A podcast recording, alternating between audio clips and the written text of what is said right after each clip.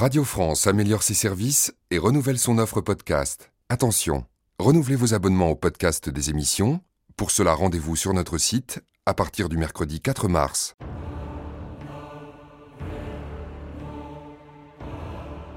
Ce n'est pas ma faute si j'existe tel que la nature m'a fait. Bien ou mal conformé, j'ai toujours fidèlement servi le roi. Charles Geneviève, Chevalier d'Éon. «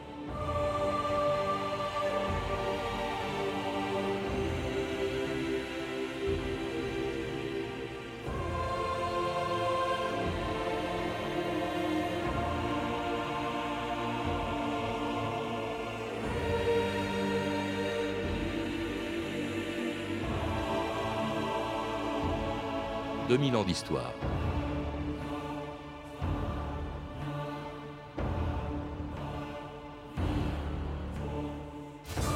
Pendant toute sa vie, on s'est demandé si le chevalier Déon était un homme ou une femme. Le jour de sa naissance à Tonnerre en 1728, le médecin de la ville était lui-même incapable de le dire. Je ne peux vérifier si le nouveau-né est une fille ou un garçon, dit-il au père, et pour cause, l'enfant était couvert de membrane fétale, il était né coiffé. Trois jours plus tard, n'étant toujours pas fixés sur le sexe de leur enfant, ses parents lui ont donné autant de prénoms masculins que féminins, en le faisant baptiser sous le nom de Charles Geneviève Louise Auguste Déon. C'était au début d'une vie extravagante pendant laquelle ce chevalier, habillé tantôt en homme, tantôt en femme, a servi la politique de Louis XV, aussi bien dans l'armée comme capitaine de dragon que dans la diplomatie ou dans les services secrets du roi. Mais sans que personne ne sache vraiment de quel sexe il était, pas même Beaumarchais, lorsque sous un faux nom, il avait été envoyé à Londres par le roi pour y rencontrer discrètement le ou la chevalière Déon. Le chevalier est là Il danse devant vous. Ce jeune vieillard, c'est lui? Non, c'est sa cavalière. Le baron de Rodac. Monsieur de Beaumarchais, Vous savez déjà?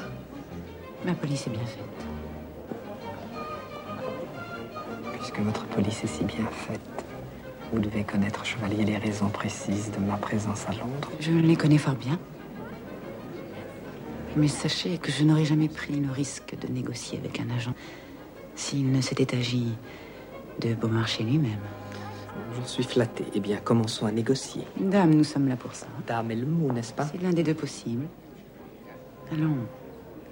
Posez-moi la question qui vous brûle les lèvres. Êtes-vous une femme? Qu'en pensez-vous, mon cher Offrez-moi votre bras.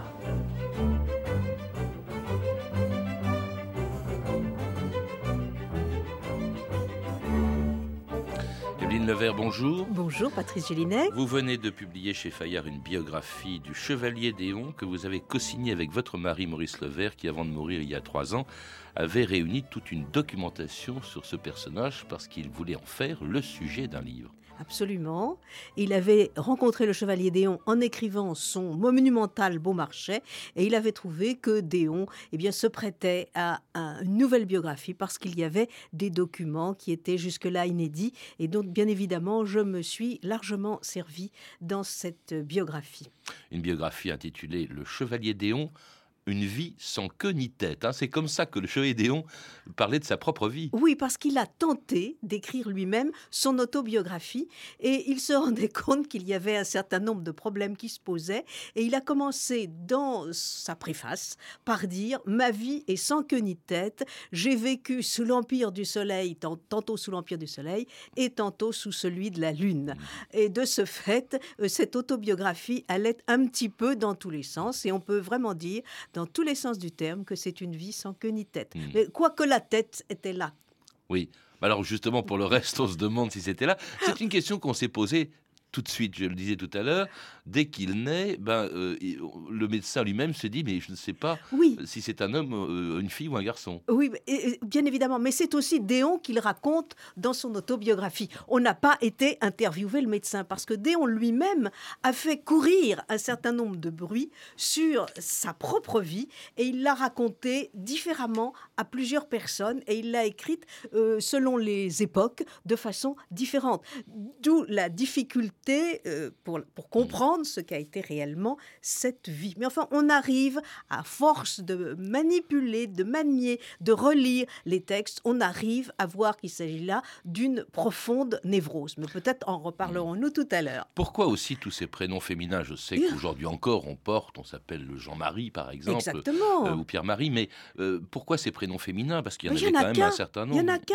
Il y a le Geneviève, mais vous savez, il y a quantité d'hommes qui avaient Et Louise, des non, prénoms. c'était Louis Non, c'est Louis. Ah, C'est Louis. il y, a y quantité euh, d'hommes qui portent des prénoms dits féminins. Je prendrai comme exemple le célèbre Anne de Montmorency. Mhm. Euh, je prends un autre exemple, la- l'abbé Élisabeth Théodore de Breteuil, etc. etc. Donc, donc, on mélange volontiers les prénoms. Ce n'est pas du tout un signe, mais il est bien évident que dans le cas de Déon, on a dit ah, ah, mais il, il s'appelait aussi Geneviève. Oui, mais Geneviève était là parmi les autres prénoms. Il y en a quantité d'autres, des prénoms. Il y a Auguste. Alors, Auguste, ça peut être Augustin. Enfin, bref, on- on- il ne faut pas du tout euh, s'intéresser au problème des prénoms. En tout cas, dès sa jeunesse, il préférait nettement faire de l'escrime plutôt que de jouer à la poupée. Eh, pas mal, petit. Et je n'ai jamais pu en obtenir autant de ton imbécile de père. Monsieur le comte, Sa Majesté a besoin d'une épée pareille. Ce sera un fameux dragon. Un fameux dragon. J'ai toujours voulu un fils. Je serai un vrai dragon. On m'a appris à monter à cheval, à courir les routes par tous les temps, à tuer le cerf au couteau et les ours à l'épieu, à faire railler comme un mousquetaire, sacre-bleu Et à jurer comme un gentilhomme. Dieu nous pardonne. À boire comme un palefrenier Et pourquoi toute cette belle éducation? Pour me dire un jour assez de mascarade Trop tard. Le service du roi n'attend pas. En avant Alors en fait, il a été élevé comme un garçon. C'était un garçon. On va pas attendre la fin de l'émission. Il y a- y a- il y a- euh, n'y a aucun problème. C'est un garçon. Il a été élevé comme un garçon. Il est allé en classe comme un garçon. Il est, il est élevé euh, au collège Mazarin à Paris. Et puis après, il fait son droit. Et à 20 ans, il est docteur en droit civil et en droit canon. C'est un garçon d'une intelligence prodigieuse, extrêmement cultivé, qui s'intéresse à tous les problèmes politiques, économiques et sociaux de son temps. C'est une sorte de, c'est une sorte de petit génie, mais il ne sait pas ce qu'il va faire. Auteur d'un livre très sérieux, essai Oui. historique sur les différentes situations financières de la France sous le règne de Louis XIV. Il était vraiment touche à tout, touche à tout, sauf aux femmes, car on ne lui connaît aucune aventure féminine, ni même euh, aucune aventure masculine. Non, et il y a eu tellement d'histoires sur sa vie. S'il y avait eu une aventure euh, un tant soit peu amoureuse ou sexuelle avec qui que ce fût, eh bien, on l'aurait su. Et il se vend tout au long de sa vie d'être parfaitement chaste, vierge et chaste. Mm. Et, et c'est- un des, je crois que c'est un garçon qui est profondément narcisse. Euh, Il fait dire dans un de ses nombreux écrits, il fait dire à sa mère, sa mère lui aurait dit, euh, Déon, vous vous séduisez vous-même. Et je crois que là, c'est la clé du personnage.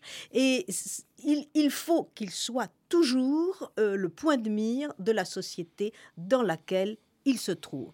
Il doit être un sujet d'admiration, un sujet de curiosité. Et c'est ce qu'il a été toute sa vie. Et je crois que c'était cela le sens de sa vie, si on, si on reprend tous les épisodes de cette existence extrêmement aventureuse. De- Une société dans laquelle il mène une vie mondaine très très intense, ce qui lui fait connaître des tas de gens haut placés, et parmi eux, alors un homme dont la rencontre allait bouleverser toute sa vie, le prince de Conti, qui est en fait le chef d'un réseau d'agents secrets qu'on appelait le secret du roi ou le service du roi, et dans lequel, et on allait se distinguer, il faut rappeler justement cette espèce de service secret de Louis XV, dirigé par Conti, Euh, c'était quelque chose qu'ignoraient même les ambassadeurs auprès desquels on envoyait Absolument. les agents secrets, euh, Evelyne Nevers. Oui, c'est- assez fou. Louis XV a euh, un ministre du secret qui est le prince de Conti. L'idée, à l'origine, c'était de mettre le prince de Conti sur le trône de Pologne, parce que Louis XV avait pensé à une alliance entre la Suède, la Prusse, la Pologne, pour euh, euh, faire face à l'alliance qui existait entre la Russie et l'Autriche. Bon. Et le prince de Conti voulait une couronne. Seulement, les choses, au moment où Déon entre en scène, si j'ose dire, euh, la politique de Louis XV a changé. On est dans la période qu'on appelle le renversement des alliances. la France abandonne, enfin plus exactement, c'est la Prusse qui a abandonné son alliance avec la France, et la France s'allie à l'Autriche. Et il faut de ce fait avoir une alliance avec la Russie. Et on envoie Déon avec un autre euh, diplomate néophyte essayer, dans le cadre du secret du roi, de négocier une alliance avec la Russie. Et il va y parvenir. Il me faudrait un homme. Mais Ivanov ne voudra jamais qu'un Français approche l'impératrice. Où pourrais-je trouver un homme capable d'une telle mission? La guerre ou la paix sont entre ses mains. Il lui faut la ruse et la force, l'âme d'une femme et le cœur d'un soldat. Si, puisque vous souhaitez confier cette mission à un homme, et si seule une femme doit approcher l'impératrice, le chevalier peut vous servir. Voilà la lettre que vous remettrez en main propre à l'impératrice. Je vous confie un peu de l'avenir de la France. Quels que soient les détours où vous serez obligé, ne l'oubliez pas. Vous partirez demain.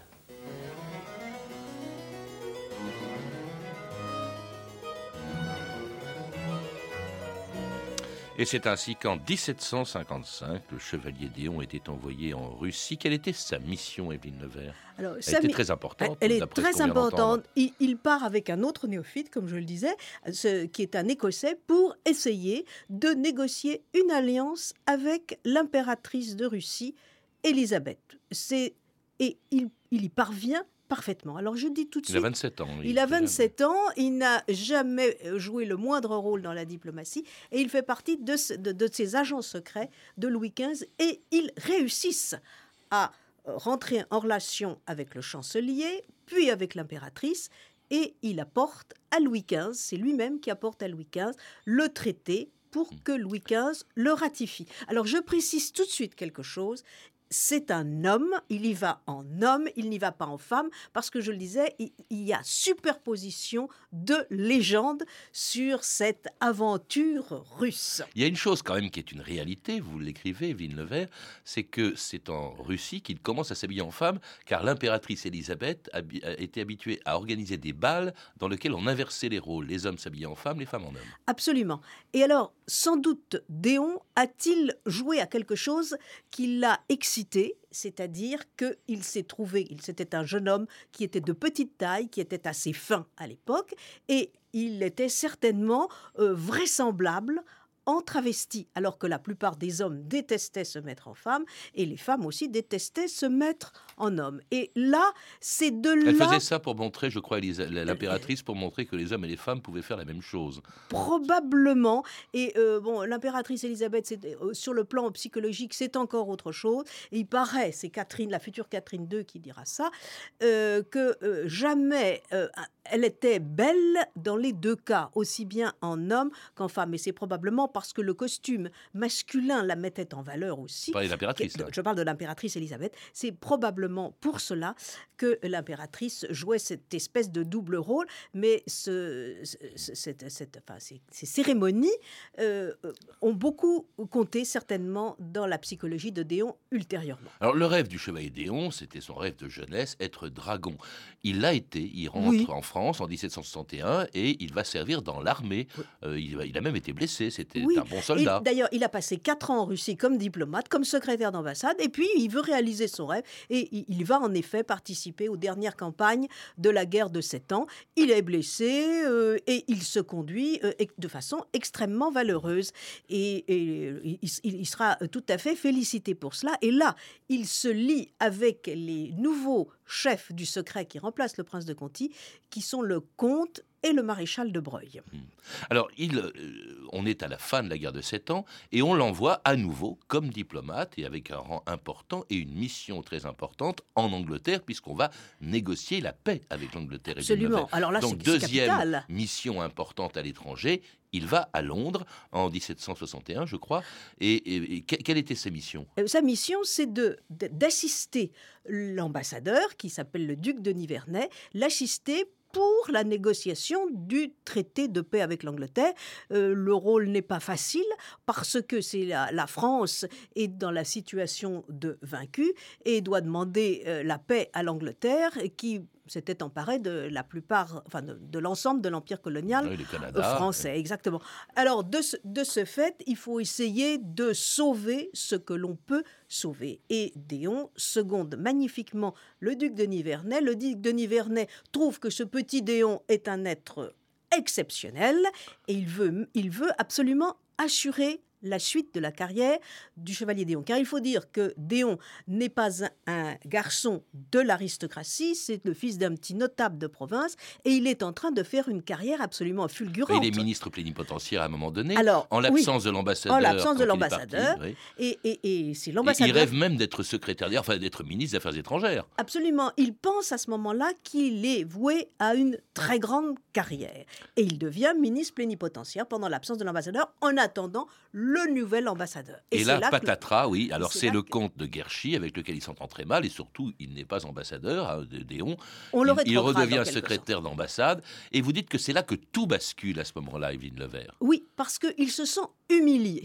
Il se sent humilié et parce qu'il estime que le comte de Guerchy est une nullité, il a justement des lettres euh, du duc de Nivernais et des amis du duc de Nivernais qui prouvent que ces messieurs n'ont aucune estime pour le comte de Guerchy. Il se dit qu'il va faire tout le travail du comte de Guerchy et que c'est le comte de Guerchy eh bien, qui euh, recevra les compliments à sa place. Alors c'est à ce moment-là qu'on commence à parler de lui comme d'une femme. Lui-même commence à entretenir l'idée qu'il est une femme. Ça viendra un tout petit peu plus tard. Mais c'est lui qui le dit, c'est ça qui est assez extraordinaire. oui, il va raconter, il va raconter, mais... Mais pour se faire mousser, pour, pour se quelle faire raison? mousser. Alors, le, il va y avoir d'abord un grand drame avec le comte de Guerchy. Il va publier des documents secrets qu'il avait et il, les publie. Et ça fait un scandale dans toute l'Europe. Ça fait un scandale dans toute l'Europe parce qu'il publie des documents euh, officiels. Et à ce moment-là, il se brûle littéralement, il se saborde lui-même par rapport à sa carrière, car il veut que le comte de Guerchy soit destitué et reconnu pour une nullité. De ce fait, Louis XV veut l'extrader, on ne peut pas l'extrader, et euh, euh, le comte de Guerchy veut euh, le faire non pas empoisonner, mais veut le faire enlever. Et à ce moment-là, Déon arrivera à faire traduire le comte de Guerchy en l'accusant d'avoir voulu l'assassiner. Mais cette histoire de femme, je suis une femme, il commence à en faire courir le bruit. C'est après son scandale avec Guerchy. Après son scandale, donc, tellement femme d'ailleurs que à Paris, je crois qu'on a envoyé auprès de lui un émissaire pour savoir s'il était bien un homme ou une femme. Oui, alors, on envoie. Louis XV entend dire que Déon est une femme, et Louis XV, à ce moment-là, envoie un, disons, un, diplomate pour connaître la vérité. Alors il se passe une scène absolument ahurissante. Déon se doutait bien qu'on allait l'interroger sur ce sujet absolument brûlant. Alors, l'émissaire du roi commence par lui poser euh, des questions sur la politique, et Déon, évidemment, sait ce qu'il doit répondre. Et puis, à un moment, il doit aborder le sujet le plus délicat, et Déon l'aide et lui dit, mais oui, je suis une femme, donc je suis une héroïne extraordinaire, et je vais vous le prouver. Et il prend la main de cet ambassadeur, et de, plus exactement de ce sous-ambassadeur, et il lui fait tâter les parties intimes de son individu, et lui dit, vous voyez bien que je suis une femme, et il lui donne un certain nombre de détails euh, sur euh, sa vie intime. Alors on imagine la confusion de Drouet, et on se doute que Déon avait évidemment préparé euh, cette séance, comme on peut l'imaginer. Alors c'est à ce moment-là aussi que l'on envoie de Paris, on envoie euh, Beaumarchais sous un nom d'emprunt pour aller euh, s'entretenir, pour rencontrer Déon et essayer d'obtenir de lui des documents importants. Voici un ordre de mission. Vous embarquez pour Londres après-demain. Un ami vous permettra d'y rencontrer quelqu'un. Ou quelqu'une. Son sexe importe peu, il n'est pas défini. Le chevalier Déon Mais vous savez donc tout. Je sais peu de choses, sire, non Sinon que ce monsieur où cette demoiselle fut le meilleur de vos agents. Intrépide, rusé. Corrompu, hypocrite. Je ne crois pas qu'un saint ferait ce métier-là. Cet individu détient un document de première importance, un document dangereux pour la France. Qu'il faut rapatrier à n'importe quel prix. Le service du roi, s'il n'a pas de prix.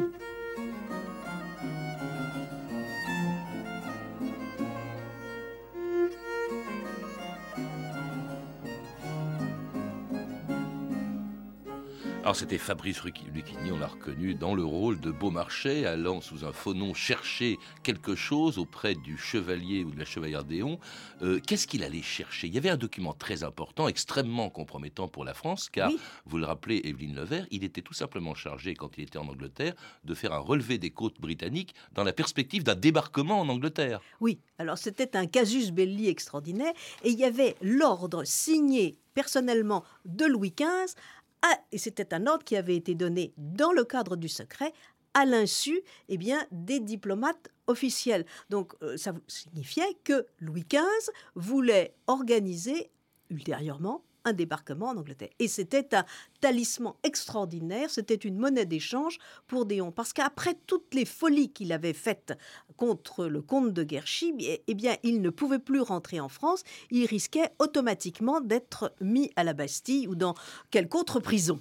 Oui, mais alors en Angleterre, donc il se fait de plus en plus passer pour une femme, il affirme qu'il est une femme, il y a même des paris qui sont faits sur son sexe, hein, euh, Oui, euh, alors- les Anglais se passionnent, il y a même un procès au cours duquel on prouve, enfin on prouve, il y a des témoins qui affirment qu'il est une femme.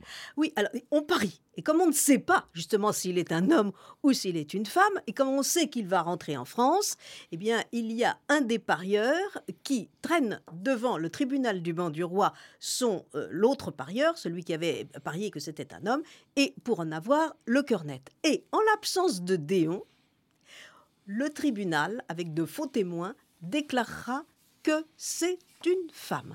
Et ça, cette, cette, ça sera, disons, un acte fondateur de la seconde vie de Déon. Et là, cela donnera eh bien, consistance au mythe, puisque un tribunal, un un tribunal tout à fait officiel, aura reconnu qu'il était femme sans preuve. Mais D'ailleurs, ce qui est extraordinaire, c'est que c'est sans lui, sans preuve véritable.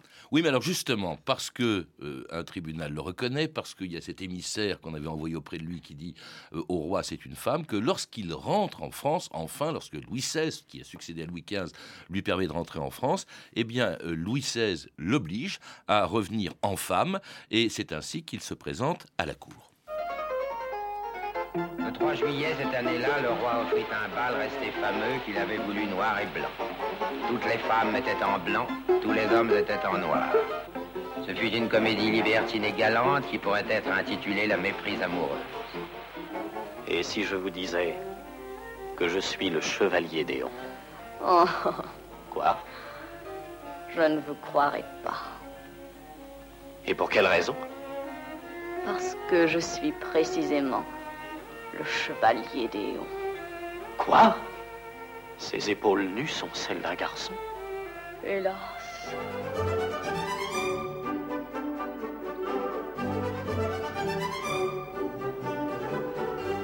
Et oui, à partir de son retour en France en 1777 et pendant les 33 ans qui lui restent à vivre, on ne verra plus le chevalier Déon qu'en chevalière, c'est-à-dire euh, ha- habillé en femme.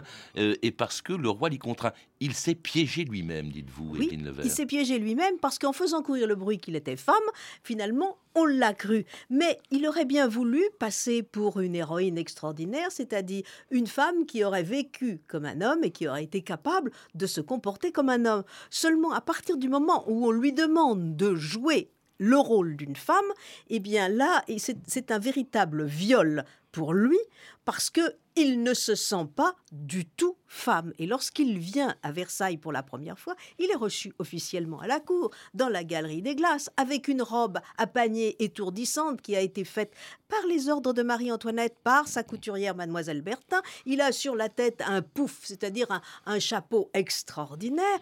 Tout le monde le regarde comme euh, véritablement un personnage indécent, car il a l'air, il n'a jamais plus eu l'air d'un homme que quand il était une femme. Il a des bras velus, il se rase tous les jours, il marche sur des petits euh, souliers euh, fins en soie, alors que à ce moment-là, et c'est un, un gros dragon lourd qui a bu beaucoup de Vantener. Donc c'est grotesque. on se moque de lui. Il y a le baron Grimm qui écrit Il est difficile d'examiner quelque chose de plus extraordinaire et de plus indécent.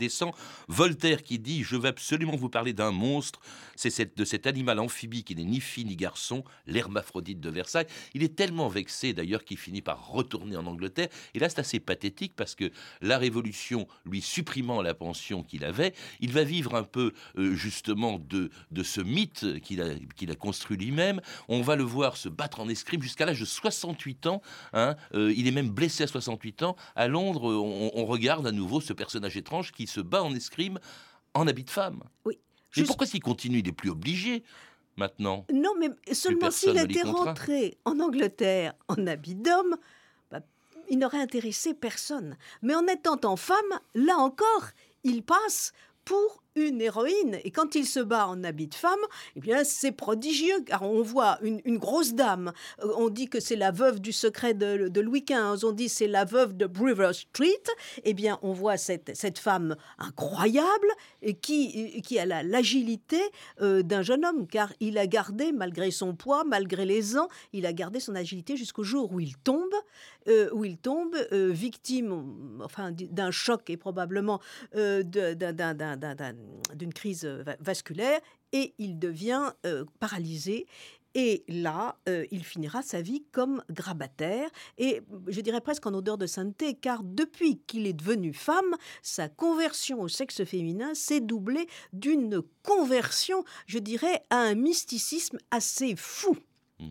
Et de ce fait, il meurt euh, av- av- avec un prêtre à ses côtés. Mais il meurt surtout avec sa colocataire, qui est une veuve, qui s'appelle Mrs. Cole, et qui jusqu'à sa mort était persuadée Qu'elle que vivait avec elle, Mademoiselle vivait à- côté d'une femme, à côté avec Mademoiselle Déon. Oui, et alors seulement, qu- lorsque mademoiselle Déon eh bien, meurt, on n'a pas assez d'argent pour aller... euh, Enfin, c'est elle qui, qui, qui, qui fait sa toilette mortuaire. Et en faisant sa toilette mortuaire, elle a un sursaut effrayant, et elle se dit, mais j'ai vécu, non pas à côté d'une femme, mais à côté d'un homme. Alors à ce moment-là, on transporte le cadavre du chevalier Déon à l'hôpital le plus proche, on fait une autopsie, et l'autopsie, alors il y a quantité de témoins, l'autopsie révèle véritablement que c'est un homme. Et nous sommes là, à Londres, capitale du comté du Middlesex. en 1810, hein, euh, ah, donc elle avait 83, il avait, pardon, il avait, Il avait 83, 83 ans. ans. Dites-moi, c'était un homme, bon, soit, euh, c'est pas une femme, c'est surtout, dites-vous, finalement, un schizophrène. C'est un schizophrène, mais la raison profonde, je dis bien profonde, de sa névrose, on ne la connaît pas. Simplement, moi, j'ai analysé des textes. Alors, les textes de la première partie de sa vie, je dirais que c'est relativement simple. C'est un travail d'historien. Et les textes de la seconde moitié de sa vie sont absolument extraordinaires et sont extraordinaires sur le plan euh, psychanalytique et psychiatrique. Car on voit qu'à partir du moment où, il est forcé de vivre comme une femme, eh bien là, il devient délirant. Et il y a un délire euh, par rapport à sa personnalité, il ne sait plus qui il est, et un délire mystique qui double euh, ce délire euh, sur son identité sexuelle. Merci Evelyne Levert. Pour en savoir plus, je recommande la lecture du livre que vous avez co-signé avec votre mari Maurice Levert, Le Chevalier Déon, une vie sans queue ni tête, qui vient de paraître chez Fayard. Vous avez pu entendre des extraits des films suivants Bon marché, l'insolent d'Edouard Molinaro, disponible en DVD chez Studio Canal, Le Secret du Chevalier Déon de Jacqueline Audry en DVD chez PVB et Si Versailles m'était compté de Sacha Guitry, édité par René Château Vidéo. Vous pouvez retrouver ces références par téléphone au 32 30, 34 centimes la minute ou sur le site franceinter.com. C'était 2000 ans d'histoire, à la technique Cédric Lalanne et Shérif Bitelmadji, documentation Emmanuel Fournier, Clarisse Le Gardien et Franck Olivard, une réalisation de Anne Kobilac. Demain, dans 2000 ans d'histoire, la France-Afrique.